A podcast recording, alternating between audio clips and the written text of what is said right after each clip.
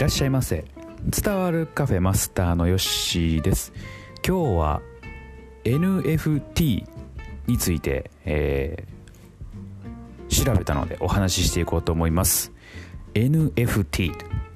何ですかと。どっかでね文字とか、え、言葉をね聞いたことがあるという方はですねおられるかなと思います。まあ私自身も、えーだいぶだいぶというかちょっと前にですね、えー、聞いたことあったんですけどもなんだそれと全然理解、えー、してなくて、まあ、放置していたんですけれども、えー、今回ね、え NFT とは何だっていうのをね、え何がきっかけで調べたのかと言いますと、えまあ、本読んでいまして、うん、あそうそう。キングコング西野さんのね「えー、夢と金」という本を読んでまして、まあ、その中にですね NFT の話が結構出てくるんですけれども、まあ、その中でですね、えーまあ、どういうものかというのをね、えー、簡単にこう説明してくださっていました、まあ、僕が、まあ、まとめるとしたらですね NFT というのはデジタルの、えー、言うたら唯一のこうデジタル資産というようなものかなと思います。まあ、現物がね、えー、あったら例えば本の中でもあったんですけどモナ・リザのね絵っていうのはフランスが所有しているものなんです。ってあの絵は、うん、でそれはもうフランスが、えー、言うた、えー、の持ち物なんですけれども例えばそれがデータデータになると、えー、持ち主がこうはっきりしてないっていうのがね、えー、今まであったんですけどもそれがしっかりとその、えー、持ち主の印がちゃんとついてあると。うんまあ、データの資産、えー、言うたらデータで、えー、絵を描いたと、えー、そうするとですねそれはもう著作権というか、えー、言うたらデータでもこの人が持っていますよとか、えー、っていうのがこうちゃんとこう認識できると。えー、いうことなんですねコピーとか、えー、言うたらネットの画像とかってコピーとかしてね、えー、まああの使ったりとかねできますけれどもそれが言うたら、えー、その作品を買って、えー、ちゃんとねこう提示することができるとでその勝った履歴とかっていうのもちゃんとこう残るし、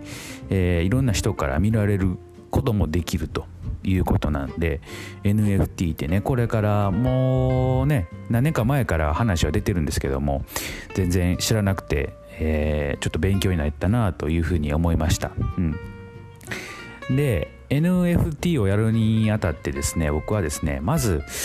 えー、まあねどんなものがあるかなと思って見た見たんですよそしたら結構ねいろんなものがありまして、えー、もちろん今言ってたあのアートとか、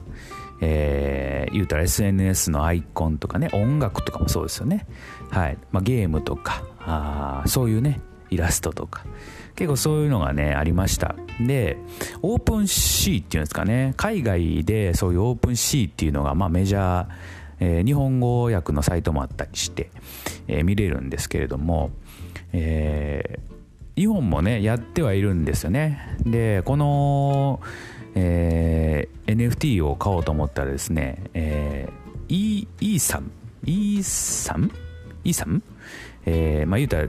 あれですよね、えー、デジタル通貨を、えー、使って、まあ、購入しないといけないというね、えーなかなかねハードル高そうですよね。はい、まあ、そういうのがあるんですけれども日本のね、えー、サイト日本のサイトの NFT を扱っているところはですね、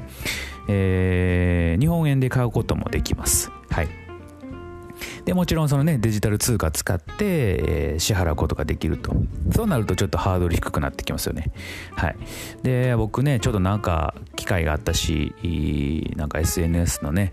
えー、アイコンみたいなのをねちょっと買ってみようかなと思ったんですけれども、えー、なんとあオープンシートがで見てるとですね結構高いんですよ、はい、1個ね1万とかね。はい。えー、まあ、有名どころを見てたりするとそんな感じがするんでなかなかね SNS のアイコン使うためにね1万何ぼ払って買うのもちょっと勉強代としては高いなというふうに思いまして、えー、思い踏みとどまっているわけですね。はい。でここでですね、えー、まあ、そのアイコン買うのはですねちょっとこう置いといて、えー、僕は何をしようかなと思ってるのは、え NFT で、えこの音声とかをね、えー販売できひんかなと思いまして、えー、検討しております。で中にはですねもうされてる方がいるんですよね、えー、まあなんかこうタレント活動されててですね、えー、自分の音声をですね売る売るというか、えー、そういうことをやっている方もおられますんで、えー、そういうね、えーまあ、音楽とか音声とかね、えー、そういうのを売れるんだと、うん。えー、感じですね。だから例えば僕が「おはようございます」というね言葉を、えー、まあ、売ることができるんじゃないのかなというふうに、え、思っております。はい。でどこら辺にね、需要があるかっていうのは、ちょっとやってみないとわからないんですけれども、まあ、勉強がてら、ちょっとね、そういうのをですね、一回やってみて、あ、どういう仕組みなのかなとか、えー、まあ、あわよくば売れたら嬉しいなというふうに、え、考えております。はい。なかなかねこう知らないことをですね、えー、吸収し吸収していくっていうのは面白いなというふうに思いましたこれから多分ね NFT ってねもうもう随分ね知ってる人はどんどんどんどんねされてるんかなと思うんですけれども、まあ、海外、えー、日本とね、えー、日本も遅れを取らずにやっていけたらいいんじゃないのかなというふうに、えー、思っております。はい。で早速ね、えー、こう宣言したんで今日はですねちょっと NFT を販売するところまでね一回やってみようかなと思っております。機会があったらまたね、えー、見てみてください。はいそんなわけで今日はですね NFT について調べてみたという話をいたしました。